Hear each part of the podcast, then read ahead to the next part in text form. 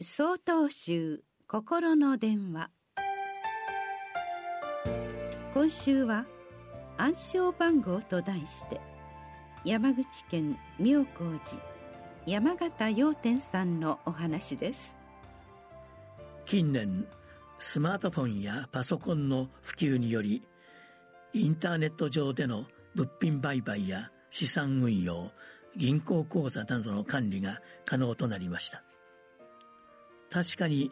以前と比べると手続きが簡略化され経費も軽減されて良いことがたくさんあると思います。しかしそうした行為を行う際必ずと言っていいほど暗証番号が必要となります。暗証番号は生年月日や電話番号など他人に推測されやすい数字を避け本人だけがわかる数字や記号などなるべく無意味な番号を示唆されて登録するため時として番号を忘れてしまうことや間違いを繰り返し利用ができなくなってしまうことがあります。こうした時いつも自身の不手際を棚に上げて暗証番号が必要なシステムの方が悪いという思いが心をよぎります。実は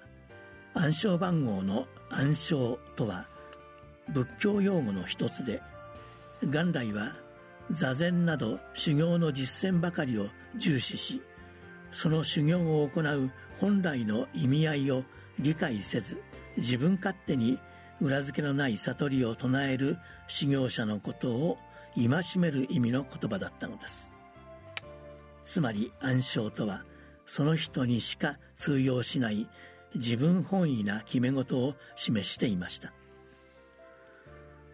現在私たちが使用している暗証番号はまさにその人の個人情報に直接帰結するため登録の際にある程度の難解さが求められることは仕方がありません。